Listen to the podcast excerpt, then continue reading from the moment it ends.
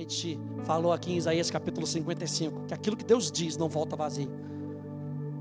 Eu tenho no meu coração, Deus tem uma palavra para você. Então fique atento àquilo que Deus vai falar no seu coração. A gente está em Neemias capítulo 4. Abre comigo. Neemias capítulo 4.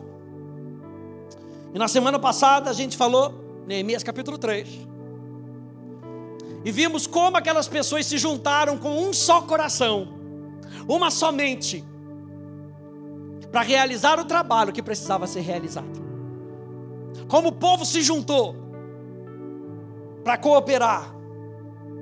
Como pessoas diferentes se juntaram para um só propósito. Vou falar de novo: pessoas diferentes se juntaram para um só propósito.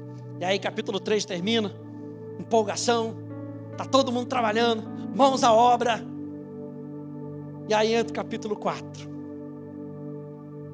Tudo parecia mil maravilhas. Se você para no capítulo 3, parece que é mil maravilhas. E muitas vezes é assim na nossa vida. Quando já, experimentaram aquele tempo de paz? Você vê que no, no reinado de Salomão teve paz. Você não vê guerra no reinado de Salomão. Paz. E você recebe uma bênção, uma promessa de Deus se realiza na sua vida e você está tudo bem. Aquela, aquele mês que foi tudo bem. E de repente, diga de repente, ai, ai, ai, foi o que aconteceu no capítulo 4 de repente, Neemias capítulo 4, verso 1. Quando Sambalate ouviu que nós estávamos reconstruindo a muralha, ficou irado e indignado. Palavras fortes. Para dizer que muitas vezes, ou a maioria das vezes, eu já falei isso aqui para você. Você tem que ficar feliz. Que a sua fotinho lá no inferno está de procurado. E não de nosso amigo. Aleluia procurado. O inferno é contra a obra de Deus, e nós já falamos isso. O inferno é nosso inimigo, Satanás é nosso adversário. Ele se levanta e sambalate aqui nessa figura de Satanás, e a gente já viu sobre isso. Quando Sambalate ouviu que nós estávamos reconstruindo a muralha, ficou irado e indignado e começou a zombar dos judeus. E parece muitas vezes que a gente está fazendo a obra de Deus. E estamos fazendo aquilo que Deus mandou a gente. E a gente consegue muitas vezes perceber a ira e a indignação do inferno contra as nossas vidas. Você lembra que Jesus, ele é batizado, vamos trazer agora para Jesus. Lucas capítulo 4. Jesus é batizado, ele ouve a voz do Espírito Santo, que coisa maravilhosa. Ele ouve a voz do Espírito Santo, a voz do perdão, a voz do Pai dizendo para ele: meu, esse é o meu filho amado, em quem eu me comprazo, em quem eu tenho prazer. Imagina o coração de Jesus ouvindo a voz do Pai dizendo: Eu te amo. Eu, parece que ia, ia ser só maravilhas, até que o Espírito guia Jesus ao deserto, em outras versões, no deserto, e a Bíblia diz especificamente para ser tentado pelo diabo. Ou seja, o diabo não dá mole para a gente, não, pastor. Pensei que a mensagem hoje ia ser mais alegre. Vai ser. Mas eu só quero dizer para você: o diabo não vai dar mole. O inferno não vai dar mole. E a Bíblia diz aqui em Lucas capítulo 4 que depois de concluir todas as tentações, o diabo afastou-se de Jesus. Mas você acha que ele se afastou por se afastar? A Bíblia diz: até momento oportuno. Ele só dá uma deixinha. Ele só dá uma colher de chá até momento oportuno. O inimigo, gente, quando ele vem, ele vem muitas vezes com desencorajamento através de críticas para desestabilizar. Lembra que a gente viu semana passada, na semana anterior, falando que o que o inimigo quer é paralisar a obra de Deus na nossa vida. E aí, continuando a ler Neemias capítulo 4, verso 2 e verso 3. Então, na presença dos seus irmãos, isso Sambalate, e do exército de Samaria, ele disse: O que, que é esses judeus, o que, que esses judeus fracos estão fazendo? Meu Deus, olha a zombaria, lembra que ele estava indignado, ele estava virado. O que, que esses judeus fracos estão fazendo?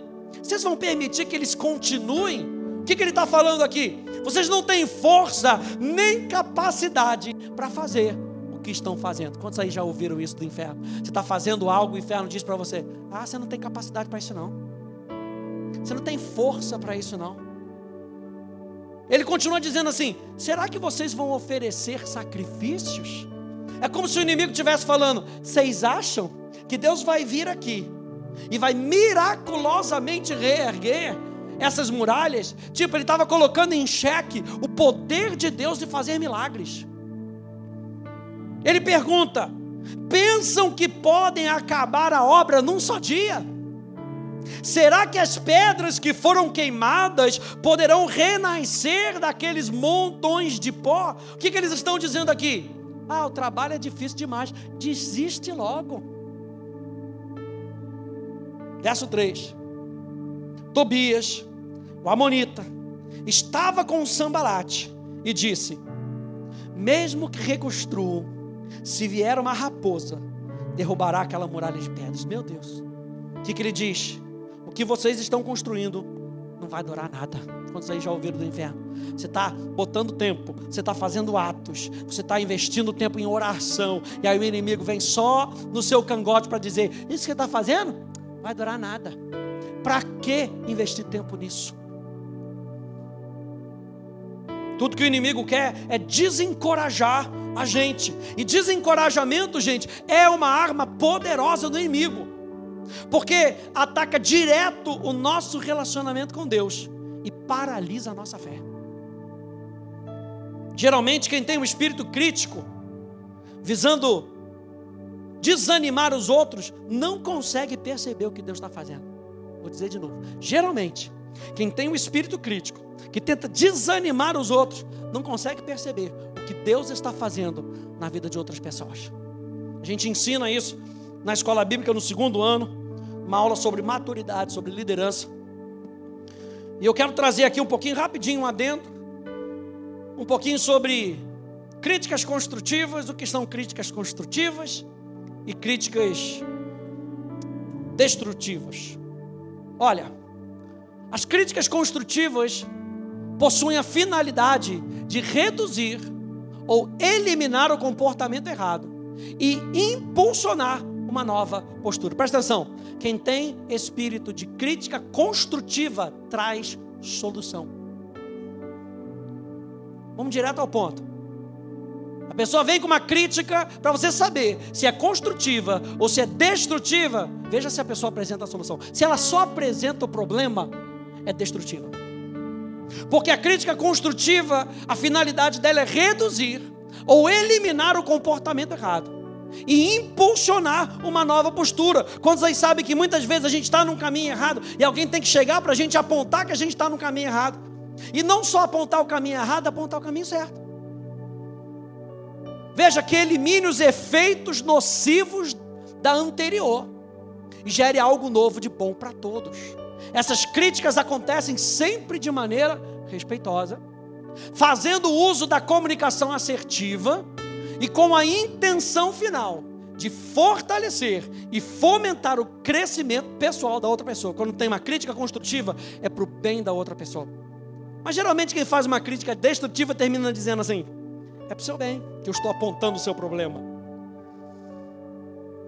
Não é? Sempre é para o seu bem que eu estou falando isso. Mas as críticas destrutivas são correções que destroem internamente a pessoa a qual são dirigidas. Esse tipo de crítica acontece de maneira impulsiva, sem filtros.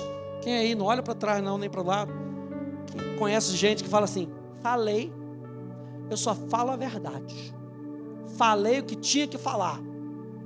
Às vezes fala sem filtro. De forma desrespeitosa, e ainda que em muitas situações pode ser feita sem a consciência do dano provocado. Às vezes também pode ser realizada com uma clara intenção de ofender. Então a crítica construtiva fortalece e motiva, diferente da crítica destrutiva, que debilita e desmotiva a pessoa. Uma crítica construtiva melhora o entorno. A crítica destrutiva, pelo contrário, fortalece os efeitos nocivos, os piora ou cria outros problemas.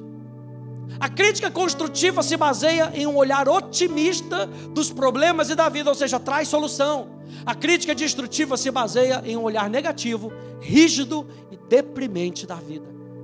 A crítica construtiva ah, são realizadas por pessoas com alto grau de crescimento e desenvolvimento pessoal, ou seja, maturidade, saber falar com a outra pessoa. A crítica destrutiva surge de pessoas com imaturidade pessoal, que não consegue controlar a sua língua. E aí que o apóstolo Tiago diz, começa todo o problema. Um pequeno órgão coloca em fogo o corpo todo. A crítica construtiva impulsiona. A crítica destrutiva paralisa. A crítica construtiva é prática e eficaz. A crítica destrutiva não costuma ser útil na maior parte dos casos. A crítica construtiva alegra e une as pessoas. A crítica destrutiva enfrenta e separa. Por fim, a crítica construtiva constrói vida. A crítica destrutiva destrói a vida criada. E o inimigo veio trazer críticas, e críticas que paralisam, críticas que destroem aquilo que estava sendo edificado. E quantas vezes eu e você estamos edificando algo, estamos trabalhando com empenho, e vem Satanás e começa a criticar aquilo que você está fazendo para colocar você para baixo. Mas eu quero mostrar para você o que, que Neemias faz. Qual é a resposta de Neemias às críticas de Sambalate, de Tobias? O que, que ele faz? Veja bem, ele não debate, ele não lida com o inimigo diretamente. O que, que Neemias faz? Diga comigo, Neemias, ora. Ele procura quem tem a solução. Neemias capítulo 4, verso 4, verso 5. Ele diz: Ouve ao nosso Deus, pois estamos sendo desprezados. Faze com que o seu desprezo recaia sobre a cabeça deles, e faze com que sejam despojo numa terra de cativeiro. Não encubras a sua iniquidade, e que o pecado deles não seja apagado de diante de ti pois te provocaram a ira na presença dos construtores. Veja, ele Neemias não está nem falando provocaram a gente, ele está falando te provocaram na presença dos, dos construtores. Ele joga a bola para Deus, gente. O que, que adianta muitas vezes a gente ficar batendo boca? O que, que adianta a gente ficar apresentando problema para Satanás? A gente tem que apresentar a solução e a solução está em Cristo. Então eu preciso ir a Cristo para ter a solução para a minha vida, para que eu possa vencer os desafios dessa vida. O que que Neemias faz? Neemias ora, mais uma vez o poder da oração na nossa jornada. Não menospreze o poder da oração na sua vida. Não menospreze. Quando chegam tempos de oposição, Deus quer com que a gente confie nele. E a forma mais pura de expressar a nossa confiança em Deus é através da oração. Vou falar mais uma vez. A forma mais pura da gente expressar a nossa confiança em Deus é através da oração. Qual foi o resultado? O resultado foi que eles não pararam o trabalho e metade dele foi concluído no meio das críticas. Quantos aí já teve uma crítica? Às vezes você teve uma crítica no seu trabalho, que foi feita de forma indevida, botou você lá para baixo, e você queria desistir daquele dia, queria ir embora para casa, que você ficou tão down. Nesse momento, quando eles buscam a Deus, eles ganham ânimo para concluir o trabalho que eles precisavam concluir. Neemias capítulo 4, verso 6 diz assim: Construíram, reconstruímos a muralha e toda a muralha foi acabada até a metade da sua altura, porque o povo tinha ânimo para trabalhar. E essa palavra ânimo, no hebraico é a palavra lev, e lev é a mesma palavra para coração em hebraico. Lev significa coração, mente, entendimento, uma inclinação. Lev fala de um caráter moral. Tem a ver com o que está dentro de nós. O povo se animou, não foi do lado de dentro, não. A Bíblia fala e ele usa uma palavra específica para dizer: o povo se animou de dentro para fora. Quantas vezes eu e você estamos diante de críticas, diante de problemas, e tudo que nós podemos fazer é orar, e quando você ora, a resposta vem de dentro para fora. Quando você ora, a solução vem de dentro para fora. Lev fala do homem interior. Lev fala das nossas emoções, das nossas paixões. Lev fala que o povo tinha coragem para trabalhar. E esse ânimo dá coragem para a gente, para enfrentar as oposições. Enquanto o inferno está dizendo para você abaixar sua guarda, abaixar sua cabeça, para você se render, nesse momento, quando a gente ora e ouve as palavras de Deus, a gente se levanta e com coragem a gente continua a fazer aquilo que a gente precisa continuar fazendo. Quando você ora, a palavra de Deus coloca coragem no teu coração, ânimo, vida, a perspectiva se abre. Mais uma vez a gente está falando que Deus muitas vezes não vai nos isentar dos problemas. O que, que ele vai fazer? Ele vai te dar ânimo e coragem para vencer os problemas, para vencer as dificuldades. Tiago capítulo 1, olha só que interessante. Tiago capítulo 1, verso 5 e verso 8, aqui na tela. Disse, porém, algum de vós necessita de sabedoria, peça a Deus, olha a oração. Peça a Deus, que a todos dá liberalmente e nada lhes impropera. Ou seja, ele não retém para ele, ele quer com que você tenha sabedoria. O que é sabedoria? É a aplicação do conhecimento. No momento certo, na hora certa, da maneira certa. Deus quer te ensinar a aplicar a palavra de Deus. E se você não sabe, peça a Deus. E Ele não retém isso, não. Ele diz: e se lhe há concedida, peça, porém, com fé, em nada duvidando. Pois o que duvida é semelhante à onda do mar impelida e agitada pelo vento. Não suponha esse homem que alcançará do Senhor alguma coisa. Homem de ânimo dobre. E a expressão ânimo dobre no grego é mente dividida. Duas visões. Já teve aquele momento que você tem que limpar o seu olho porque você parece que está vendo duas pessoas? E se você não está, presta atenção, se você não está vendo claramente, você não consegue caminhar claramente. E aqui o apóstolo, o apóstolo Tiago está falando, homem de duas visões, inconstante em todos os seus caminhos. E não é interessante a gente notar também a oração de Neemias? Neemias faz uma oração sincera, Neemias faz uma oração crendo, e ele pede com que todos os seus inimigos sejam exterminados. E ele coloca na conta de Deus, maravilha. Mas não é interessante notar que Deus não responde essa oração dele? Que Deus, ao invés de chutar os inimigos para o lado, ele prefere fazer algo de uma maneira melhor. Ele prefere edificar o interior daqueles homens, para que eles possam concluir a obra. Deus responde então dando forças para eles não parar. Presta atenção. Deus responde às orações da maneira que nós saiamos mais fortes. Ou seja, nem sempre é do nosso jeito. A gente quer às vezes a coisa mais fácil. Jesus, tira os inimigos para que eu possa passar. E Jesus fala: a melhor maneira, nesse caso, é eu edificar você para que você saia mais forte. Deus responde às nossas orações da maneira dele, para que a gente saia mais forte no final do combate. E aí o que acontece? Neemias ora, pede a Deus, e o que, que acontece? O inimigo ataca de novo. O império contra-ataca, aleluia. Para os fãs de Star Wars, aleluia. Neemias capítulo 4, verso 7. Diz, mas quando Sambalate Tobias, os árabes, os amonitas, era só Sambalate Tobias, agora já se juntou Sambalate, Tobias, os árabes, os amonitas, os asdoditas, ouviram que a reparação das muralhas de Jerusalém ia adiante e que já se começavam a fechar-lhes as brechas, ficaram muito irados.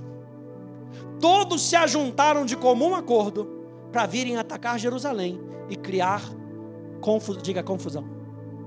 É isso que o inferno quer trazer. Ele vem com ira, ele vem de maneira agressiva para causar confusão. E essa é uma estratégia importante de Satanás. Criar confusão entre o povo de Deus. Pessoas confusas nunca avançarão e cumprirão a obra de Deus. Eles geralmente ficam confusos porque se distraem com os truques dos seus inimigos.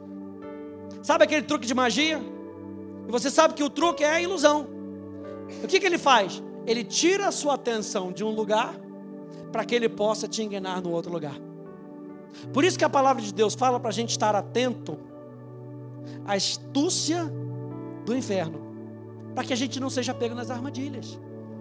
E muitas vezes o que o inferno faz trazendo, tentando fazer confusão, é tirar a nossa atenção de olhar para Jesus, para que a gente olhe para aquilo que ele está tentando fazer. E aí a gente tira a nossa atenção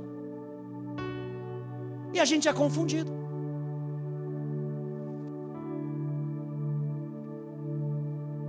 O que, que a gente tem que fazer? Concentrar em Deus e nas suas promessas.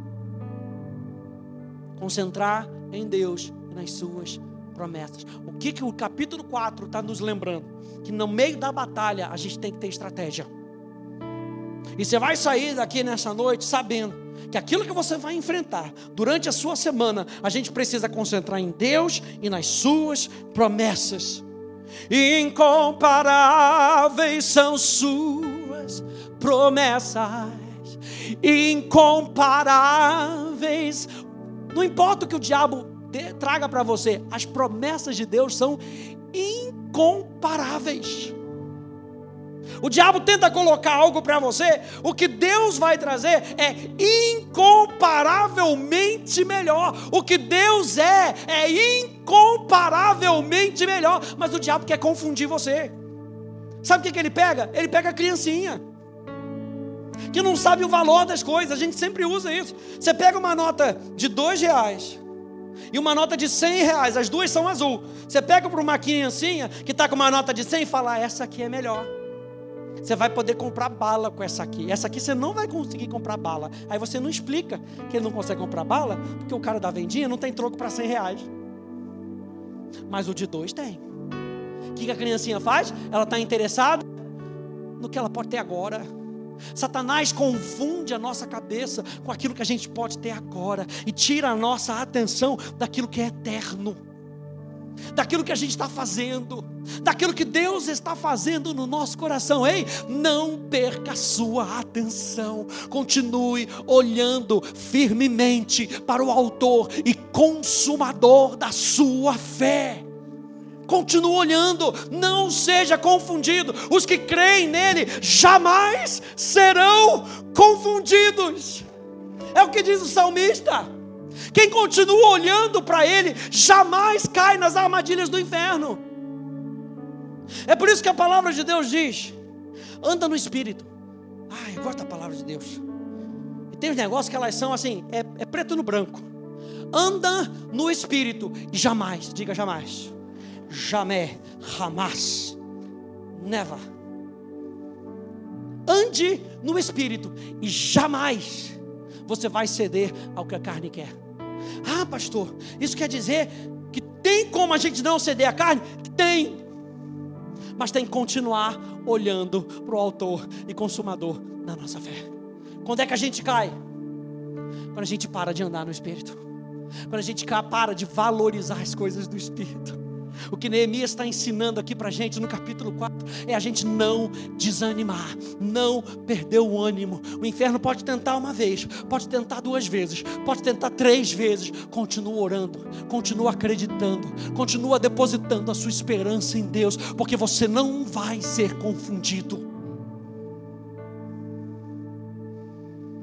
Verso 9: o que, Neemias fez? Mais uma vez. Porém, nós oramos ao nosso Deus. E como proteção, olha só que interessante, e como proteção, pusemos guarda contra eles, de dia e de noite. Neemias sabia que a oração vinha em primeiro lugar, mas isso não significava que eles não iam fazer mais nada. Olha só quantas lições preciosas, gente. Eles não ficaram só orando, eles oraram e vigiaram. Onde é que a gente vê isso?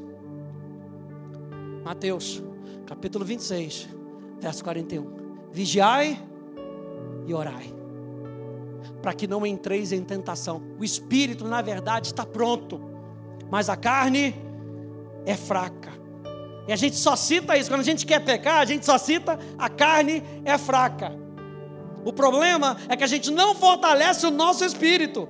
Esse é o ponto desse versículo. O espírito está pronto para fazer a vontade de Deus. A carne tem que ser fraca e o espírito tem que ser forte. E como é que a gente fortalece o nosso espírito? Colocando verdade para dentro. Colocando verdade para dentro. Acreditando naquilo que Deus está falando. O inferno vai levantar de novo com mentiras, você corre para a verdade. O inferno vai iluminar determinadas situações, você corre para aquele que soluciona as situações. Verso 10. Então, os que estavam em Judá disseram: os carregadores já não têm mais forças, e os escombros são muitos. Nós mesmos não seremos capazes de reconstruir a muralha. Veja que uma parte do povo começou a sucumbir, começou a abrir guarda. E algo que o Espírito Santo me falou aqui, e a gente falou de duas coisas na nossa no nosso segundo encontro. A gente falou que o que eles estavam fazendo na muralha era reconstruir e reparar. Quem lembra disso? Reconstruir e reparar. Reconstruir fala de uma nova esperança. Reparar fala de trazer forças. Mas não era só isso. Ah, preste atenção nisso. Nessa lição do versículo 10. Ele diz aqui que os escombros são muitos. Ou seja, a gente vai precisar reconstruir, a gente vai precisar reparar, mas preste atenção, a gente ainda tem que lidar com o lixo que fica. Muitas vezes, quando Deus nos dá uma oportunidade, a gente precisa jogar fora o que não se adequa mais ao novo de Deus, o que não serve mais aos propósitos do novo trabalho. Gente, e limpar lixo não é fácil. Quem está comigo? Quem faz obra sabe. Faz obra, tem que demolir e o lixo desaparece? Não. A gente está lá com Daniel, aleluia. Vai, faz o dois, bota no negocinho, e você acha que o lixo desaparece? Não. Tem que pegar e tem que jogar fora. Se não joga fora, fica fedendo. E quantas vezes, presta atenção nisso, e quantas vezes a gente está nesse processo de reconstrução e reparo, de novas esperanças, de Deus dando força para a gente, e a gente pega o lixo e bota para debaixo do tapete, e a gente não joga o lixo fora no processo de pegar as oportunidades que Deus tem para nós, eu e você vamos precisar lidar com o lixo da nossa antiga mentalidade, da nossa velha vida. E dizer isso aqui não serve mais para a construção que Deus está usando nesse momento. Essa mentalidade não serve mais para mim. Esse tipo de comportamento não se adequa mais. Esse tipo de palavreado Deus não pode usar. Então o que eu tenho que fazer? Eu vou jogar fora. Eu vou lidar com isso. Às vezes, nós estamos tentando reconstruir algo sobre os escombros. É por isso que o apóstolo Paulo fala: o velho homem já passou, eis que tudo se fez novo. Meu Deus, tudo se fez novo. E se o velho homem tenta se manifestar, bota ele para baixo.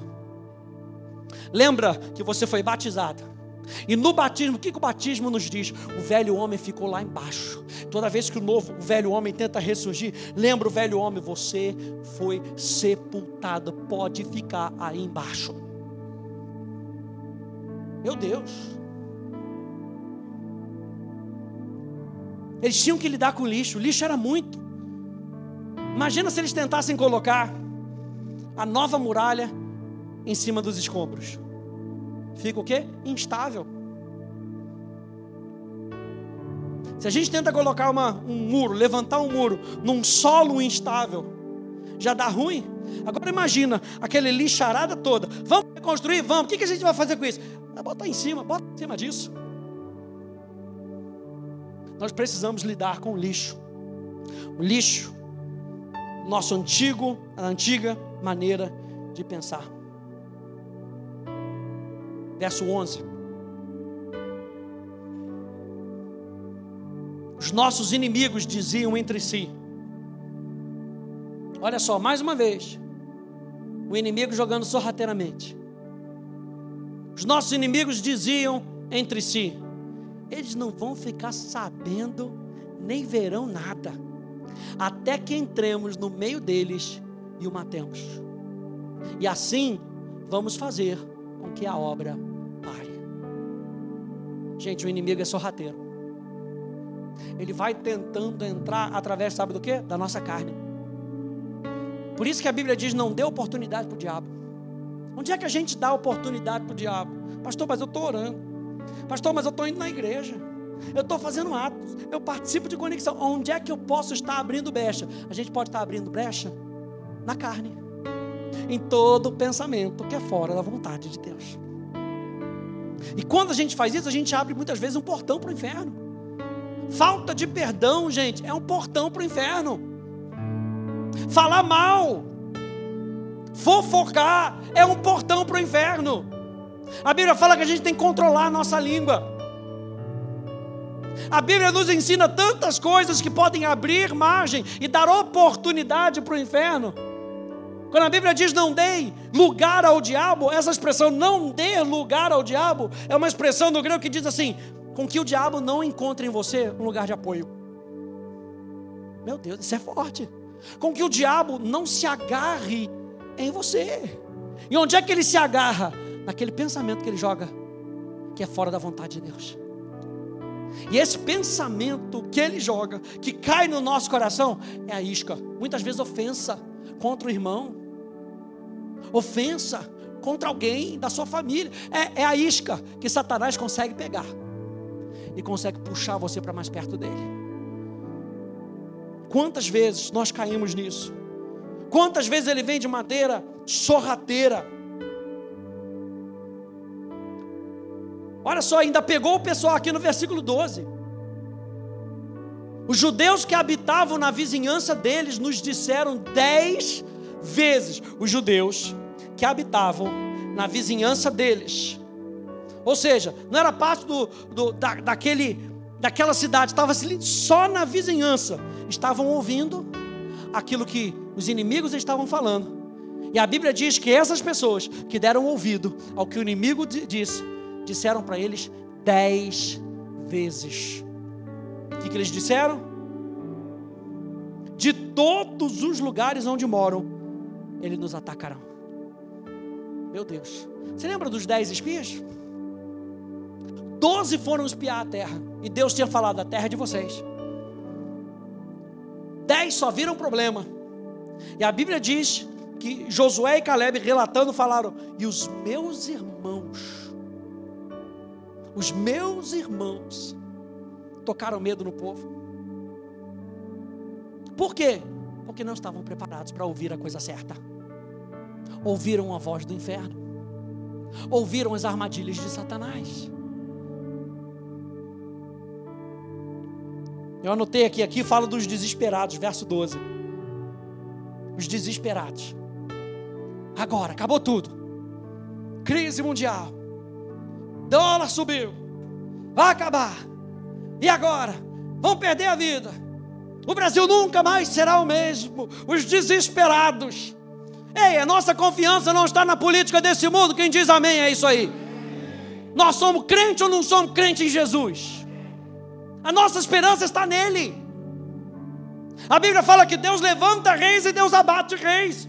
A nossa confiança está nele. Os despreparados sempre vão minar a força da crença em Deus. É por isso que é importante a gente estar junto.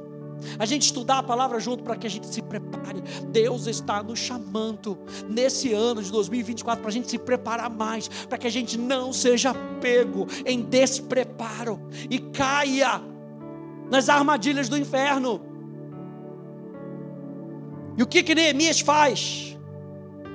Neemias 4, 13 e 14. Então eu pus o povo por famílias, por lugares baixos e abertos, por detrás da muralha, com as suas espadas, as suas lanças e os seus arcos. Depois de fazer uma inspeção, levantei-me e disse aos nobres, aos magistrados e ao resto do povo. Número um, o que, que Neemias faz? Ele lembra o povo do caráter de Deus. A continuação diz assim, verso 14: Não tenham medo deles. Você pode virar para a pessoa que está do teu lado e falar assim: Não tenha medo.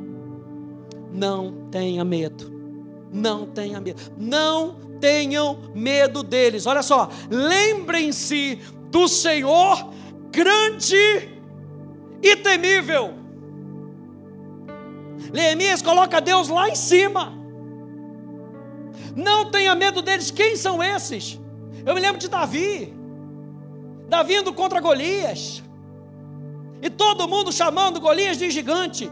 Se você for ler lá, não tem nenhum relato de Golias ser chamado de gigante por Davi. Davi não classifica o problema pelo seu tamanho. Davi continua olhando para Deus: quem é esse incircunciso? Eu vou contra ti, no nome do Senhor dos Exércitos. E hoje mesmo a tua cabeça estará nas minhas mãos. Meu Deus. Oh! Ele tem que ter coragem. Olha só Deuteronômio capítulo 11, na nova Bíblia viva. Pastor Ed tem lido esses textos.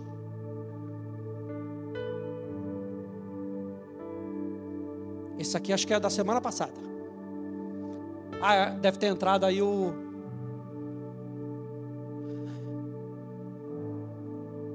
É isso, vai passando, vai passando. Pode passar, aleluia. Glória a Deus. Tchau, capítulo 1, capítulo 5. Isso, Mateus, cheguei. Deuteronômio capítulo 11. Diz assim: obedeçam, portanto, a todos os mandamentos que hoje estou transmitindo a você, para que tenham forças para ir avante. A nossa força vem da onde? Vem da palavra de Deus. Ele fala: coloquem em prática isso que eu estou falando, para que vocês tenham forças para ir avante e conquistar a terra para onde eu estou conduzindo vocês. Então o Senhor expulsará todas essas nações de diante de vocês e vocês tomarão posse de nações maiores e mais poderosas do que vocês. Só para lembrar que na sua força não dá, você precisa de Jesus. Ei, aquilo que Deus faz para a gente, Ele pede para a gente fazer, sempre vai ser maior do que a nossa habilidade natural. Sempre. Para a gente lembrar que existe um sobre natural na nossa vida, que nós somos dependentes de Deus. E aqui em Deuteronômio ele está lembrando isso. E vocês tomarão uma posse de nações maiores e mais poderosas do que vocês. Todo lugar em que pisarem será de vocês. Suas fronteiras se estenderão desde o deserto no sul até o Líbano, e desde o rio Eufrates no leste até o mar ocidental. Ninguém poderá oferecer resistência a vocês, porque o Senhor, o seu Deus, meu Deus, fará com que todos os povos daquela terra fiquem apavorados e com medo de vocês, como ele lhes prometeu. O que, que Neemias faz? Número um, Neemias lembra para o povo e para os líderes quem é o seu Deus. Número dois, Neemias lembra por que eles estavam construindo as muralhas. Por que, que eles estavam construindo a muralha? Por causa do povo. Continuação do verso 14 e lutem pelos seus irmãos. Lutem pelos seus filhos. Quem está comigo nessa noite? Lutem pelas suas filhas. Não entregue a sua família na mão do Satanás. Não baixe a sua guarda. Lute pela sua casa. Lute pelas suas mulheres. Lute pela casa de vocês. Gente, é por causa da sua família que você continua servindo a Deus. Quem diz amém? É por causa das próximas gerações que você não desiste, que você não desmorece. É por causa dos outros que você continua. Neemias lembra quem é o nosso Deus. Número dois, o propósito por que eles estavam fazendo isso. Por causa de outras pessoas. Número três, Neemias então percebe que o jogo muda. Então a estratégia precisa mudar. Neemias continua ligado. E aqui está um ponto muito importante, para a gente já ir terminando. Às vezes a gente acha que Deus começou de uma maneira e a gente pode ficar desligado daquilo que Deus está fazendo. Durante a batalha, a estratégia pode mudar. Então não se desconecte. Neemias entendeu isso. Eles estão construindo, eles estão levantando, e o inferno está jogando bola, e o inferno está mandando bala, e ele está orando. De repente ele vê que a estratégia muda. Não vamos só orar, não. Vamos orar e vamos levantar a espada, e vamos defender. Neemias entende que nesse momento, mesmo orando, algo precisa ser feito da parte deles. Eu gosto dessa citação do Spurgeon, que ela diz, que ele diz: ore como se tudo dependesse de Deus. Depois pregue como se tudo dependesse de você. O que que Spurgeon está falando? Comece dependendo de Deus, mas se prepare para abençoar outras pessoas. Sempre dependa de Deus. Mas se prepare, porque outras pessoas vão entrar em contato com você, e aquilo que Deus está fazendo através de você vai abençoar outras pessoas. Neemias capítulo 4, verso 15 até o verso 23, leia comigo. Quando os nossos inimigos ouviram que nós já sabíamos disso, já sabíamos do que? Quem era o nosso Deus, o propósito do porquê nós continuamos a lutar e que Deus tinha frustrado o plano deles, voltamos todos nós para a muralha, cada um a sua obra. Daquele dia em diante, olha só como é que a estratégia muda. Metade dos meus homens trabalhava na obra, e a outra metade empunhava lanças, escudos, arcos e couraças. E os chefes estavam por trás de toda a casa de Judá, que reconstruía a muralha. Os carregadores, que por si mesmo tomavam as cargas, Cada um com uma das mãos fazia a obra e com a outra segurava a arma. Os construtores, cada um trazia sua espada na cintura enquanto construíam. O que tocava trombeta estava ao meu lado. Eu disse aos nobres, aos magistrados e ao resto do povo: grande e extensa é a obra. Ah, gente, pega isso, grande e extensa é a obra. O que Deus nos chamou para fazer é grande e extenso. E nós estávamos, estamos espalhados na muralha, longe uns dos outros. No lugar em que ouvirem o som da trombeta, ali reúnam-se em volta de nós. O nosso Deus lutará por nós. Assim, trabalhávamos na obra. E metade empunhava as lanças desde o raiar do dia até o anoitecer. Também nesse mesmo tempo, eu disse ao povo: Cada um de vocês fique em Jerusalém com o seu servo, para que de noite nos sirvam de guarda e de dia trabalhem. E o verso 23 termina dizendo: Nem eu, nem os meus irmãos, nem os meus servos, nem os homens da guarda que me seguiam, tirávamos as nossas roupas, nem mesmo para dormir. Cada um se deitava com as armas à sua direita. Sabe o que eles estavam fazendo? Estamos preparados. Nós estamos preparados para aquilo que pode ver. Eu digo para você, para a gente terminando, fique atento às mudanças de direções e estratégias que Deus vai trazer para a sua vida. Durante as oportunidades, fique atento. Algumas vezes, Ele promete resolver o problema rápido, em outras, Ele promete resolver você. Vou falar de novo, porque essa dói. Algumas vezes Deus fala assim: vou tirar isso aqui, isso aqui vai ser rápido diante de você. Outras vezes ele fala assim: vou resolver você. E quando eu resolvo você, você se torna a solução no meio desse caos. Olha só alguns exemplos dessas mudanças. Isaías 41, verso 10 até o verso 13. Na nova Bíblia viva diz: você não precisa ter medo, porque eu sou o seu Deus. Eu lhe darei forças, eu vou ajudar e manter você em pé, firme, com a minha vitoriosa mão direita. Todos os seus inimigos que estavam furiosos com você vão ficar confusos e desorientados. Quem lutar contra você vai desaparecer, vai ser riscado do mapa. Você poderá procurar seus inimigos, mas não vai encontrá-los, porque todos eles vão desaparecer, vão ser reduzidos a nada. Pois eu, Senhor, o seu Deus, estou segurando fortemente a sua mão direita e prometo: não tenha medo, porque eu vou ajudar você. Tem vezes que Deus fala assim: seus inimigos vão desaparecer. Em outras vezes, Deus fala, Deuteronômio, quando vocês forem à guerra contra os seus inimigos e virem cavalos e carros e um exército maior do que o seu, não tenham medo. Você vê que a promessa é sempre a mesma, a estratégia muda, mas a promessa é sempre a mesma. Não tenha medo, pois o Senhor, o seu Deus, que os tirou do Egito, estará com vocês. Quando chegar a hora da batalha, o sacerdote virá à frente e dirá ao exército: Ouça, ó Israel, hoje vocês vão lutar contra os inimigos. Na primeira a gente viu Deus falando assim: eles vão ser todos tirados de você. Na segunda a gente está vendo, quando vocês forem para a guerra, hoje vocês vão lutar contra o inimigo. Não se desanimem, nem tenham medo. Mais uma vez, a estratégia muda, a promessa continua a mesma.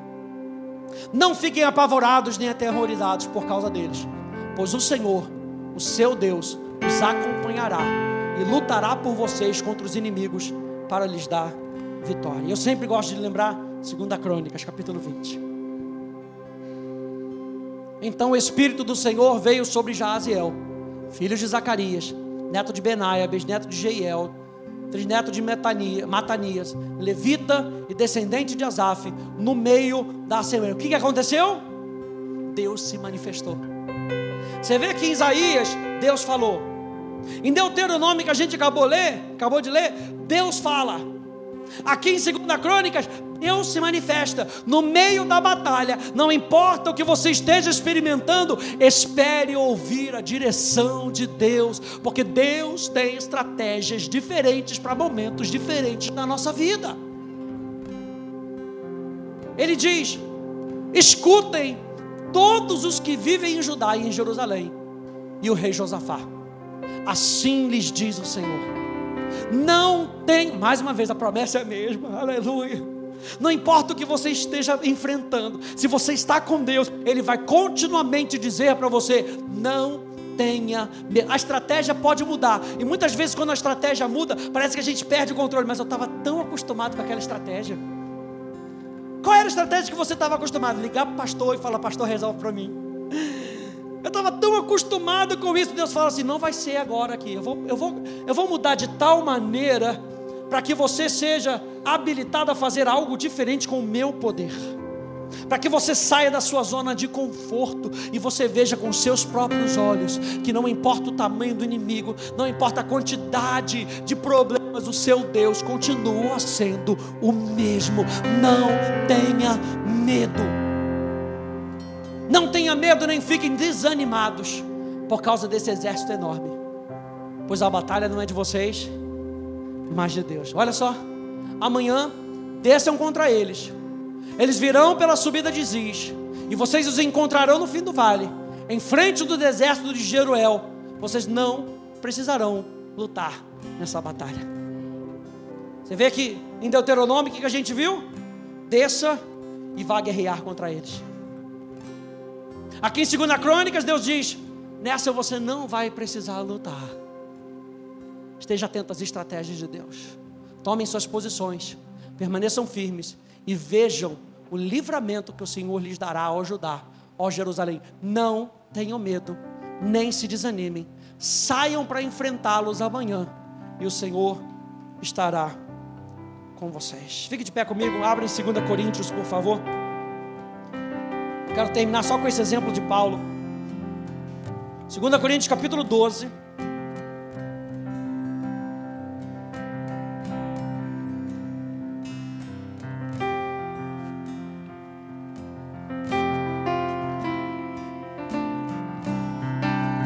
Está falando, fique atento às estratégias que Deus vai trazer.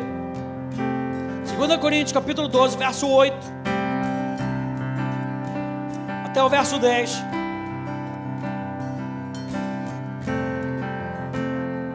E aqui fala do espinho na carne. E o espinho na carne, muito provavelmente, era uma pessoa que perseguia Paulo. Ah, o, espírito, espinho na carne não era uma doença? Não. O espinho na carne era uma pessoa que perseguia Paulo. Você imagina, você está querendo fazer a obra de Deus, e Deus está continuamente, como Sambalate, como Tobias, como os árabes, como os amonitas, correndo atrás de você para dizer: você não vai conseguir, desiste dessa. Não, você não pode fazer isso continuamente. O que, que Paulo pede? Verso 8: Três vezes roguei ao Senhor que o tirasse de mim. O que, que Paulo estava pedindo? Me livra disso, Jesus. Me livra. Mas ele me disse: Olha a estratégia. Às vezes a gente está pedindo algo ao Senhor, algo lícito, mas Deus tem a melhor resposta para cada um de nós. Ele diz: Minha graça é suficiente para você, pois o meu poder se aperfeiçoa na fraqueza. Portanto, eu me gloriarei ainda mais alegremente em minhas fraquezas. E as fraquezas que Paulo está querendo trazer aqui não eram os seus pecados. As fraquezas que Paulo está querendo trazer aqui era a sua inabilidade natural de dar soluções ao problema. O que, que Paulo está dizendo? Eu me rendo e eu não consigo dar solução a esse problema. Para quê? Para que o poder de Cristo repouse em mim. Por isso, por amor de Cristo, regozijo-me nas fraquezas. Por amor de Cristo, eu digo, eu não consigo mesmo. Na minha própria força, eu não consigo. Nas fraquezas, nos insultos, nas necessidades, nas perseguições, nas angústias. Porque quando eu sou fraco, aí é que eu sou forte. Quando eu digo para Deus, eu não consigo na minha própria força, Aí é que a força dele me enche. E o sobrenatural toma o meu natural. Portanto, gente, quando Neemias exorta o povo a se lembrarem da grandiosidade de Deus, ele estava exortando o povo a se lembrarem do caráter de Deus. Uma última frase. O caráter de Deus está sempre ligado à sua ação redentora, à salvação do seu povo. O caráter de Deus está sempre ligado à salvação do seu povo. A última resposta de Neemias foi ser prática. Ele estabeleceu uma autodefesa. Ele armou o povo, planejou a batalha e manteve o povo em guarda. Havia ordem, havia propósito nas suas defesas. Mas ele também lembra que é Deus quem lutará por eles. Quantos aí acreditam nisso? Deus quem luta as nossas guerras. Fecha um pouquinho os teus olhos.